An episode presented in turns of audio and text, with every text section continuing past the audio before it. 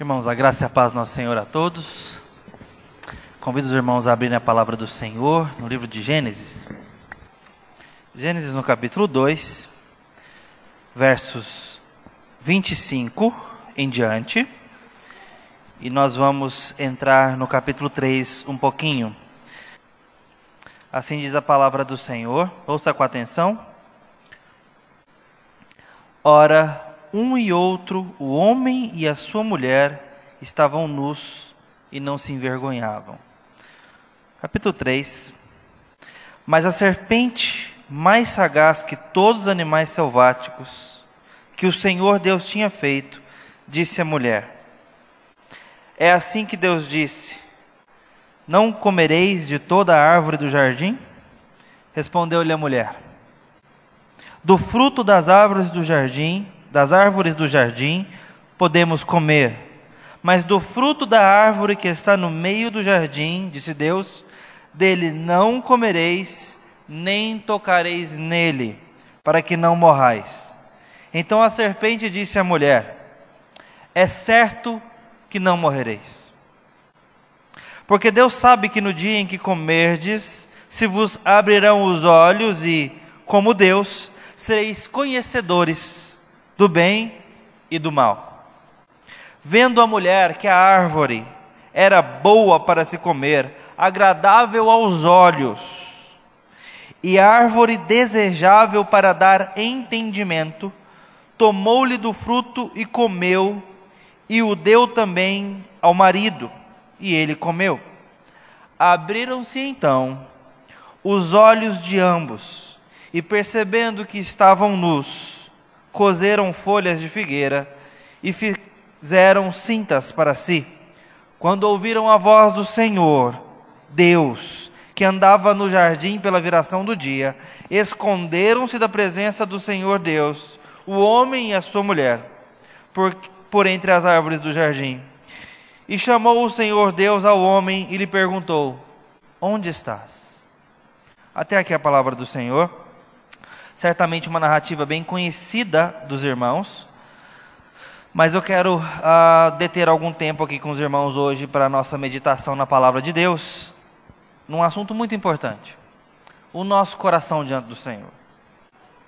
E por nosso coração, eu estou aqui usando e pegando emprestado o conceito judaico de coração. É essa expressão que aparece aqui desde o Antigo Testamento e entra nos Evangelhos. Quando começa Paulo em diante ali, esse termo vai ser usado de uma forma um pouco diferente, por uma questão cultural. Mas desde todo o Antigo Testamento, praticamente correndo aqui o judaísmo que começa com os nossos patriarcas e entra no povo de Israel, até os profetas e para frente, aqui os discípulos judeus, Mateus, Marcos, João, esses homens vão carregar e pegar esse conceito de coração que diz sobre compreensão. Coração aqui tem a ver com o âmago do ser. Não tem muita coisa a ver com sentimento, não tem muita coisa a ver com a expressão romântica, como nós vamos ocidentalmente uh, usar. Não tem muita coisa a ver com isso, não. Talvez incluindo isso, mas jamais apenas isso. É uma compreensão e por algumas vezes foi até usado a ideia de vísceras para coração, porque dizia que é lá dentro, o mais interior do ser humano, onde ele institui a sua confiança. E a confiança é o assunto que nós vamos abordar aqui para falar de coração. Onde é que nascem as cosmovisões? Ou, em outras palavras, a forma de uma pessoa ver a vida, enxergar a, a lida dela, todas as coisas. Tem um filtro nosso chamado cosmovisão. E esse filtro, podemos nos enganar achando que ele é feito por informação, achando que ele é feito por livros que lemos, filmes que assistimos, ou mesmo pela cultura em que vivemos. Porque o início de uma cosmovisão não está nas informações que nós adquirimos no conhecimento que vamos acumulando ou nas experiências que vamos tendo. O âmago de uma cosmovisão diz respeito ao fator fiduciário. ou o fator de confiança, que começa lá no bebê. Nossos bebês estabelecem relação de afeto e confiança com os seus entes próximos. E ali a sua cosmovisão já está ativa. Obviamente, irmãos, que a nossa forma de ver o mundo vai sendo elaborada com o tempo. E por algum tempo depois, o nosso conhecimento vai lapidando essa cosmovisão. Mas tem uma coisa lá dentro que a gente não manipula, que é a confiança. O bebê não escolhe se ele vai confiar agora, desconfiar depois e tudo mais. Ele já está praticando isso. E eu estou lembrando isso para os irmãos porque isso é até matéria para a gente estudar, é coisa que a gente vê aí nos livros, é coisa que, ah, principalmente os os alemães são muito focados nisso. Mas quando eu olho para Eva, nesse texto aqui, eu vejo que esse assunto está borbulhando aqui. Essa mulher tem uma cosmovisão pura. A forma dela enxergar a vida é uma forma que nós talvez ainda não experimentamos na melhor da nossa espiritualidade. Em uma palavra, santa. Santa. Eu sei, Deus tem nos transformado, mas meus irmãos, essa mulher aqui não experimentou pecado. Ela e o seu marido não conhecem o mal. Nunca se sentiram atraídas a desonrar a Deus. Nunca tiveram desconfiança do ser de Deus. Nunca tiveram questionamento, julgamento, descontentamento. Ela simplesmente, de forma santa, ama e adora a Deus. Dá para pensar agora qual é a cosmovisão dessa mulher? Ou deixa a gente usar o exemplo mais simples para a cosmovisão: as lentes que ela põe na frente dos olhos. Muitos irmãos aqui estão de óculos hoje aqui. Alguns talvez de lentes de receita, corretivas aí. Você não fica olhando para a sua lente enquanto ela está olhando, é ou não é? Está olhando aí, Maria? Não está olhando. Está olhando para cá, mas está atravessando a lente, não é? Você não fica parando olhando a sua lente. A não ser que tenha aí uma impressão digital aí, um, um risco, alguma coisa suja, aí você vai ver seu óculos. Mas se estiver limpo, funcionando, você vai olhar através disso e não vai perguntar muitas vezes sobre o seu óculos. Isso é cosmovisão. Cosmovisão é essa lente, esse filtro que nós, por ele, enxergamos todas as coisas. Coloque então um óculos de lente amarela. Você vai enxergar as coisas num tom mais quente.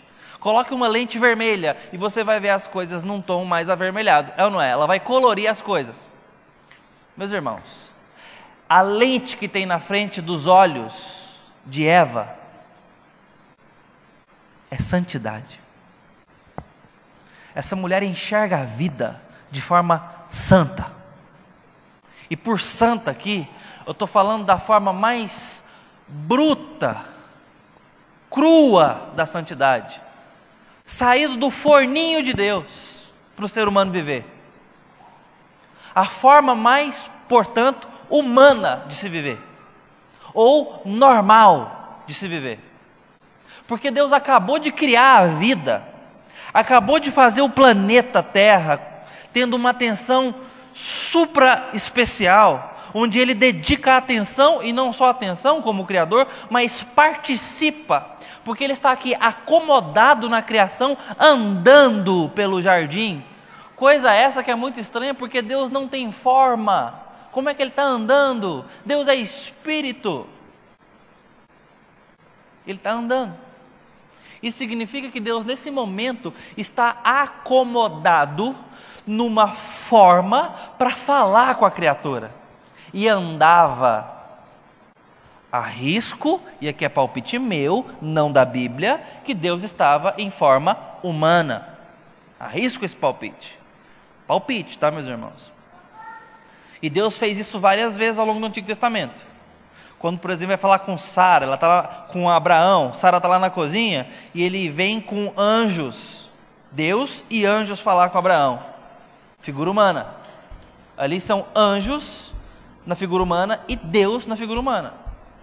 São, os teólogos dizem, prenúncios de Cristo. é possível que Deus estivesse aqui andando como homem ah, no jardim. Isso é um pormenor, a Bíblia nem entra nisso. Mas, meus irmãos, Eva enxerga essa vida a partir do seu Criador, que fez esse lugar perfeito, belo, apropriado para a vida. E ela interage com essa vida, com o seu semelhante e com o seu Criador, do jeitinho que Deus fez para funcionar. Está tudo normal.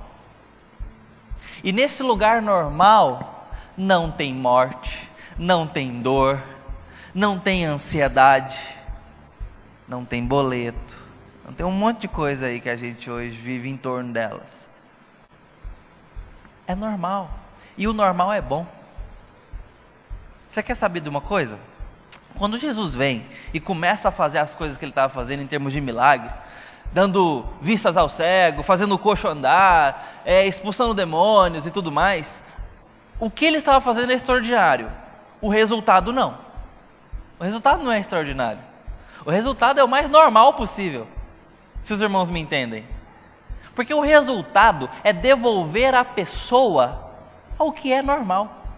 Normal é andar, normal não é manquejar. Normal é enxergar, normal não é ter deficiência visual ou mesmo cegueira. Normal é ter o Espírito de Deus habitando em nós, não demônios. Isso é normal. Porque o normal, o normativo, quem criou foi o Criador. E esse mundo de dois capítulos apenas é um mundo absolutamente normal.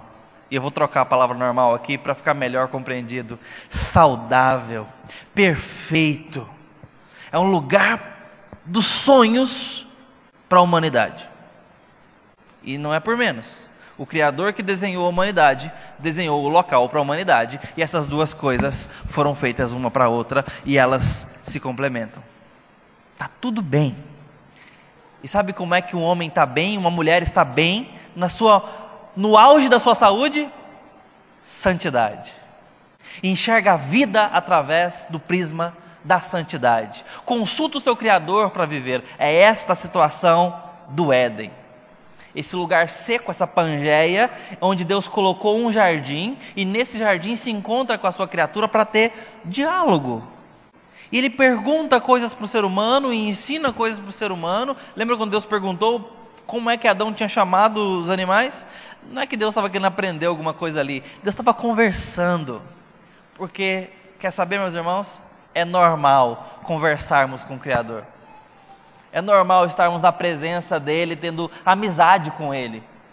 Isso tem a ver com a saúde projetada por Deus. E nesse lugar normal, saudável, perfeito, é que as coisas vão mudar. Nesse lugar completamente bom é que as coisas vão mudar.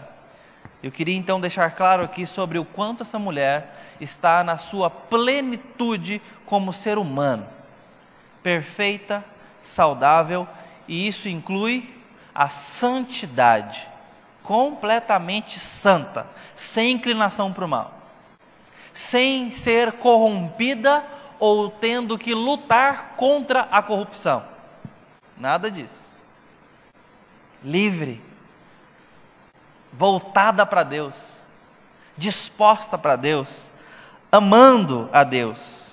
Essa é a situação aqui do jardim. E o que acontece é que nesse ponto é que Deus deixa uma máxima que vai percorrer toda a Escritura. Eu criei o ser humano para que ele me tenha como Deus e eu seja Deus dele. Se nós pudéssemos resumir a Escritura em termos de propósito, é isso. O que, que esse livro conta? Conta o desejo de um Deus, de ser Deus de um povo e de ter esse povo e ter nele o Deus desse povo. É isso. A Bíblia começa com isso em Gênesis 17 e termina com isso em Apocalipse, em Apocalipse versículo 21, capítulo 21. É assim que a Bíblia percorre. Eu serei o seu Deus, vocês serão o meu povo. Todos os atos redentivos de Deus vão ter direta ou indiretamente esta verdade declarada para nós. Em Deus resgatando ou formando um povo para Ele. O resumo é esse. Ué, pastor, mas e a obra de Cristo? Não é o centro da Escritura? Sim, esse é o como ele faz isso. É uma custosa ferramenta, metodologia que Deus usa para ser Deus de um povo e ter esse povo tendo Ele como Deus. A cruz de Cristo é o como Deus faz essa verdade máxima da Escritura. E aqui isso está acontecendo em pleno, em plena forma, tudo perfeito. Como é então que essa mulher, do capítulo 2 para o 3, cai? Como que o diabo consegue puxar o tapete de uma pessoa santa? Tem dias que a gente se sente forte, é ou não é? Sai da semana mundial de oração, na primeira semana do ano. Tem gente que ora na primeira semana de oração, aí vem igreja orar, depois não volta. Mas na primeira semana você está aqui, firme, todos os dias, segunda a sexta. Não dá um sentimento de que agora vai. Agora eu posso destrancar algumas comportas no céu, porque eu fiz um investimento bom de oração. Mas deixando a crítica de lado, tem momentos que a gente se acha forte. Estou bem com Deus. Eu tenho ouvido a palavra de Deus e ela tem chegado. Eu fiz um devocional esses dias e, poxa, eu senti a presença de Deus. E nesse momento a gente pensa o seguinte: hoje eu quero ouvir uma música pentecostal que eu quero pisar na cabeça da serpente. Minha vitória tem sabor de mel. Não tem esses momentos, nossa, assim, que a gente fala assim, a gente está louvando a Deus. Eu estou falando coisa sincera. E essa hora o diabo fica aparentemente fraco. Hum. Meus irmãos, o diabo peitou, permita-me a expressão, ou me desculpa por ela, a mulher mais santa já vista. Era a única e era perfeitamente santa. E não teve mulher igual a ela depois dela. Porque nenhuma foi criada como essa foi. Todas as demais nasceram em iniquidade. Mesmo Maria, que vai ser instrumento para trazer o nosso Senhor Deus Jesus, nasceu em pecado mesmo a mais digna das mulheres, mesmo as mais honrosas e a mais privilegiada delas, não podem ser comparadas na experiência de Eva, bem como a de Adão. Como que o diabo, sem experiência com a humanidade, nenhuma experiência, e eu estou dizendo isso porque o diabo ele se mostra um aprendiz em lidar com a humanidade ao longo da Escritura. Em Jó, por exemplo, é um livro antigo. Ali não tem o, o mais experiente dos diabos, não. Mas você já percebe que ele tem pressupostos formados sobre a adoração humana. Ele fala: Claro que ele te adora, Senhor. O Senhor cercou ele com todo tipo de bênção, toca em tudo quanto ele tem e vê se ele não blasfema na tua face. Lembra disso? O diabo, o diálogo do diabo com Deus? E depois ele fala: tá, tudo bem, não foi assim. Aí a segunda vez Deus convoca ele, ele fala: toca na pele dele então, Senhor, e verá se pele por pele o homem não blasfema contra ti. Ou seja, toca na saúde dele, toca na pele dele, toca no corpo dele, o Senhor vai ver se ele não blasfema contra ti na tua face. Então, ou seja, o diabo aqui em Jó já é um diabo mais experiente do que o diabo de Gênesis quanto à humanidade. Ele tem pressupostos, observou e aprendeu. Lá em Apocalipse, meus irmãos, aí é o chefão final, ele já está craque. E esse diabo tem aprendido cada vez mais. Mas aqui no começo, ele é só um aprendiz, um iniciante. E ele consegue derrubar a mulher mais santa já existente. Como? E eu quero alertar o seu e o meu coração para você observar o como ele faz isso. E tem tudo a ver com aquela conversa de cosmovisão que a gente estava tendo agora. O diabo ele chega para essa mulher que tem uma perspectiva pura, tem uma perspectiva santa, e vai ter uma conversa com ela sobre verdade. Os irmãos viram isso aqui quando a gente leu o texto e você pode revisitar esse texto. Ele tem uma conversa com ela sobre verdade, confiança, afeto, fidúncia, O fator fiduciário ali do coração dela. Onde está a confiança dela? A palavra de Deus é mesmo verdade, Eva? É sim. E nesse ponto aqui mora talvez uma armadilha de interpretação. Porque o diabo pergunta para ela, fazendo uma afirmação: Deus falou, né, Eva, para não comer nenhuma de nenhuma árvore, não foi? E ela pega e diz: Não, não. Ele falou que eu não posso comer daquela. E eles estão ao alcance visual daquela árvore. Aquela uma lá, ó, eu não posso comer. Há um tempinho atrás, aqui nos versículos, Deus tinha dado essa ordem e tem uma coisa diferente. Os irmãos mais atentos sabem muito bem qual é. Alguns versos anteriores, Deus deu a ordem, falando para ela não comer da árvore que ele colocou no meio do jardim. Eva entendeu, Adão entendeu, sabiam qual era, mas sempre estavam ali por perto. Isso não quer dizer que eles estavam sendo tentados, mas a, a conversa gira em torno dessa árvore, eles estão ali por perto ela acrescenta algo à voz de Deus, ao mandamento de Deus. Qual foi? Deus falou para eu não comer e não tocar. Alguns pregadores e estudiosos vão bem intencionadamente dizer que Eva aqui extrapolou a ordem e nesse exagero da ordem ela escorregou. Pisou no tomate. Deus não mandou não tocar, mandou não comer. Mas eu quero arriscar com os irmãos, e mais uma vez vai um palpite próprio aqui. Essa mulher é pura coerência. Ela é santa, gente. Pensa comigo. Deus fala, não toca nessa fruta. Ela fala, eu confio em Deus. Se ele falou para eu não tocar, não é bom para mim. Ou não é bom para ele. Ou eu simplesmente sei que não é bom desonrá-lo. Ou melhor, é bom obedecê-lo é bom honrá-lo. Essa é a, a engrenagem do pensamento dela. É assim que ela enxerga a vida. É assim que ela enxerga o mandamento. É assim que ela enxerga o sim e o não.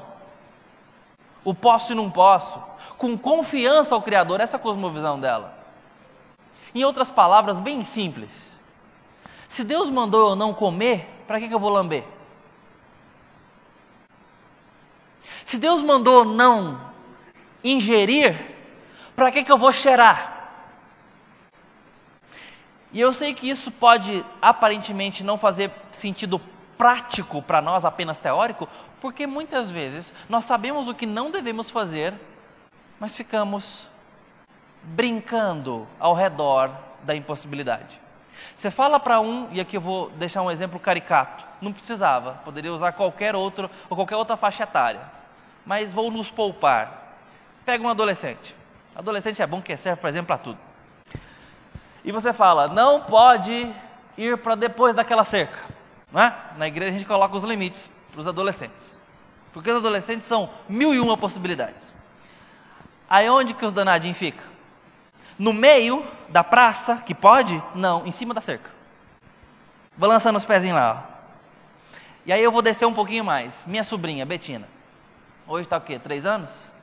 A gente não sabe direito. Três anos, sei lá.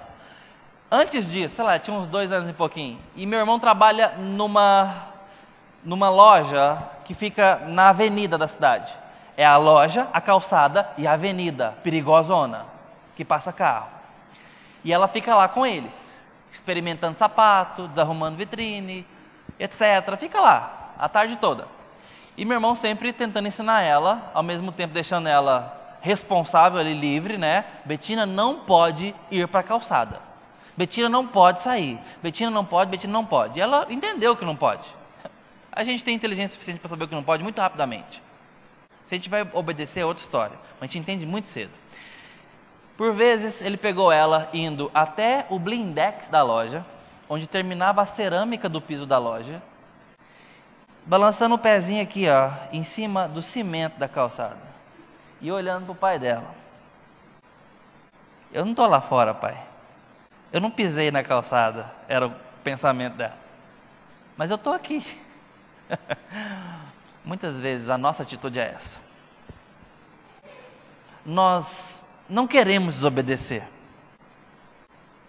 mas nós queremos muito aquilo que é o alvo da desobediência. Sabe por quê? Porque não estamos confiando em quem legislou. Não estamos querendo honrar quem deu a ordem. Naquele momento que aquela criança está balançando o pezinho ali, ó, sem desobedecer, talvez com medo de uma bronca mais severa, ou sem querer de fato desonrar o pai, ao mesmo tempo ela está falando assim: Eu quero muito isso. Eu quero muito ir para a calçada. Eu não acho que ficar aqui dentro é melhor.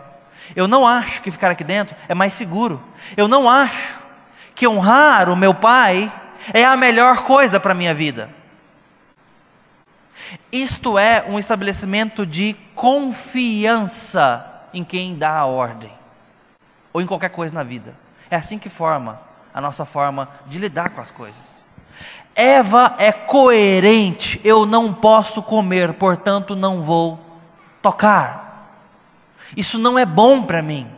Deus disse e eu confio, eu compreendo que é a melhor forma de viver.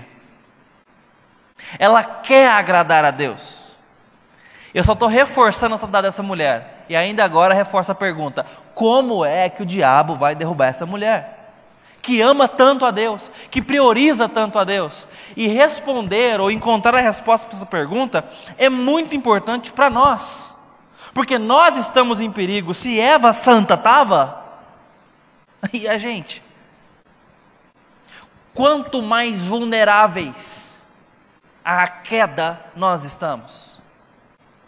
Quanto mais alvos fáceis do diabo somos, se comparados a Eva, completamente blindada na sua cosmovisão santa, e eu posso dizer, cheia de Bíblia.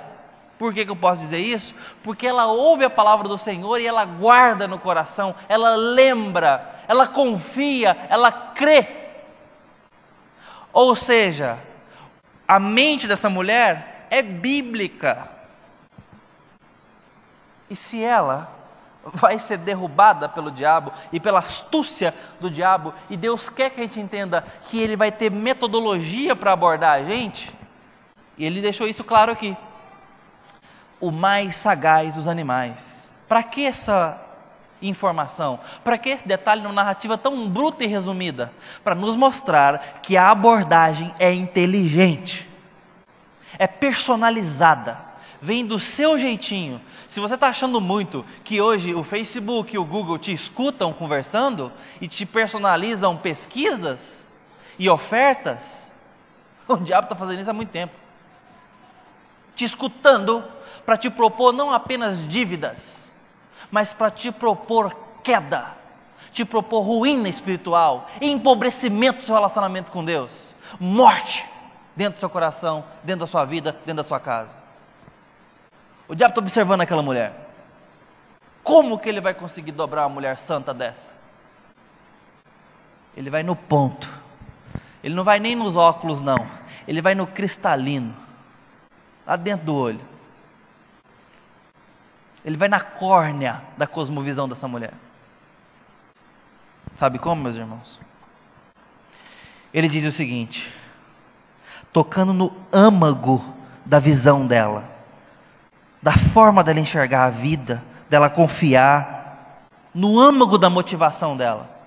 Só tem um que Eva ama mais do que a si mesmo.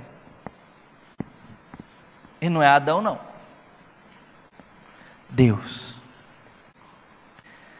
Deus é o primeiro da prateleira do coração de Eva. Depois vem ela. Depois Adão. Depois um animal que ela gostasse mais. Ou uma fruta. Deus está em primeiro lugar. Por quê? Porque Deus criou o ser humano assim. Para, primeiramente, glorificá-lo e ter o seu prazer pleno nele. Eva foi criada assim, ela está programada, já, ela está formatadinha de fábrica, sem nenhum vírus. Está perfeita. Então ela tem Deus como primeiro lugar. Qual foi a proposta do diabo? Mulher. Atenção, meus irmãos. Você será igual a Deus. Esta foi a proposta. Esse foi o checkmate. O diabo conseguiu oferecer algo maior, algo melhor do que o máximo que ela tinha. Ela era perfeita, ela só não era Deus. Ela tinha todos os amores em ordem, e Deus era o primeiro amor dela, era o que ela mais admirava. Esse era o nível que ela tinha para subir. Esse era o degrau que tinha na vida dela. Ray Stedman fala uma coisa interessante. As criaturas do universo de Deus são feitas para descobrir a diferença entre o bem e o mal ao relacionarem todas as coisas com Deus ou a Deus. Quando o homem comeu do fruto, ele começou a fazer o que Deus faz, a relacionar tudo a si mesmo. E ele se tornou igual a Deus. Mas tudo isso é mentira, porque o homem não é o centro do universo e não pode ser. Agostinho já tinha dito isso com outras palavras, dizendo que dois amores construíram duas cidades. O amor próprio, a desprezo de Deus, a cidade dos homens. E o amor a Deus, a desprezo de si, a cidade de Deus. A conversa deles é a mesma. Está dizendo que Deus deu para a criatura a condição de enxergar a vida, discernir entre o bem e o mal, ao relacionar as coisas com Deus. Nietzsche tentou desbaratar esse conceito quando ele propôs no seu livro Além do Bem e do Mal, justamente nesse ponto, dizendo: anula esse conceito de Deus, de cristianismo, e vocês não vão estar mais presos pelas amarras do bem e mal, certo e errado, que a comunidade judaica pregou aí para vocês. É exatamente esse o ponto. O diabo está dizendo: você vai ser livre do padrão Deus. Você vai ser Deus. E Eva comprou e caiu nesse ponto. E é nesse momento que o centro gravitacional daquele bem-estar, daquela normalidade, daquela santidade, da harmonia que havia naquele mundo, da saúde que havia no coração daquela mulher, da santidade que tinha dentro dela e ao redor dela, tudo isso ruiu e se desfez numa empreitada satânica, que certamente foi no momento mais perfeito. Como consertar isso? Como reparar essa ruptura? A partir agora de Eva e Adão, tudo se desfez. O texto foca muito na figura dos olhos. Se os irmãos perceberam, estavam nus e não se envergonhavam. Nudez é para os olhos vendo Eva que a árvore era boa para se comer e agradável. E agora então, Deus pergunta: Onde estás? E eles se esconderam. Esconder do que? Dos olhos. Tem a ver com essa compreensão, percepção. O homem está perdido agora dentro de casa, escondido atrás de uma moita, ele e a sua esposa já não se enxergam, já não se reconhecem, e por enxergar aqui é se conhecer, eles se tampam todos porque eles estão se enxergando com vergonha. Eles querem se esconder de Deus porque não conseguem contemplá-lo ou contemplar Deus olhando para eles. Não conseguem mais olhar no rosto de Deus. É a partir daí que começa a nossa história. Nossa história não começa dentro do jardim, começa fora dele. É a partir do jardim, do jardim, é fora dele, que a humanidade é chamada à existência. Como resolver esse problema, meus irmãos? A gente não precisa pensar muito na solução, ela já está aí. Porque vem o salmista e diz o seguinte: Lâmpada para os meus pés é a tua palavra, e luz para o meu caminho. Salmo 119, versículo 5. Deus vem ao resgate do ser humano cego, perdido, nu para que o ser humano volte à normalidade. E se hoje o diabo tem grandes vantagens na sua vida e tem tido encontros de vulnerabilidade com você, eu quero te dizer que os seus olhos precisam se voltar para Deus.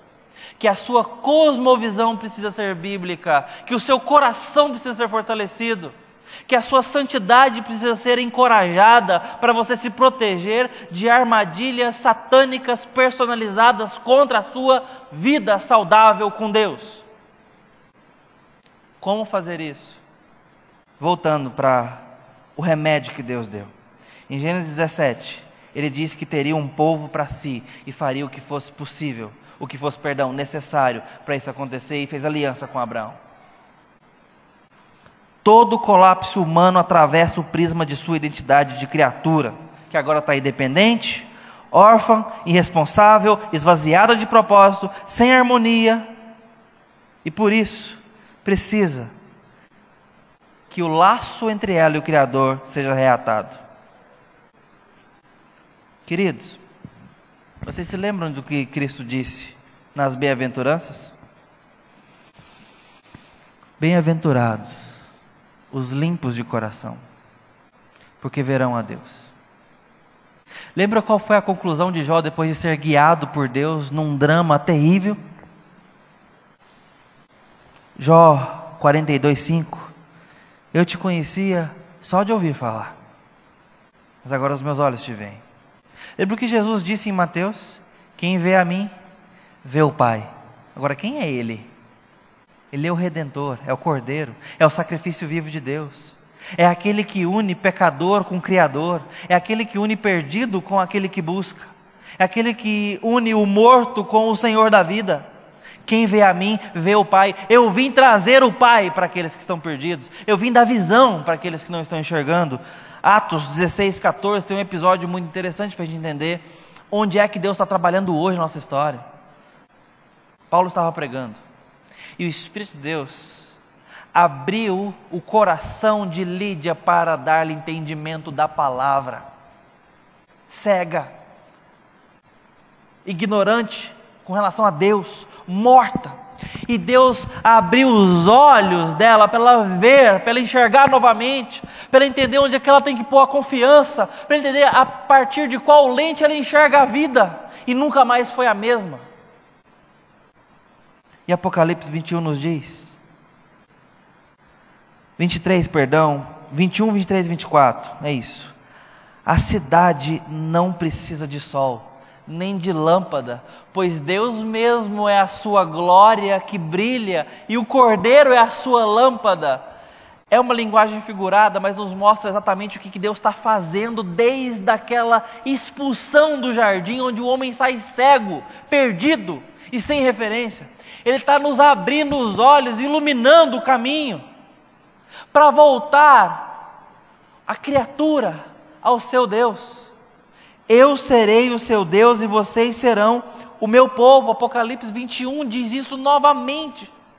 Isaías 55, Deus fala como é que Ele vai tirar os pecados de nossa boca, lavar o nosso coração e ser o nosso Deus. Ele está construindo isso.